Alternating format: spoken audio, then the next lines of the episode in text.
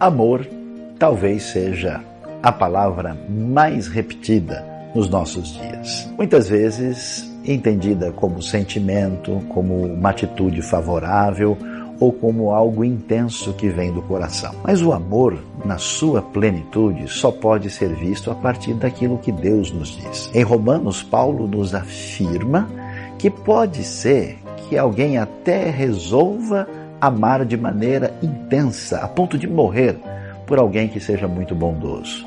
Mas amor de verdade é um amor incondicional, amor infalível, amor que não pede nada em troca, que é exatamente o tipo de amor que Deus tem por nós e que nos convida a ter pelos outros. Cristo morreu por nós quando nós éramos pecadores. Isso é amor.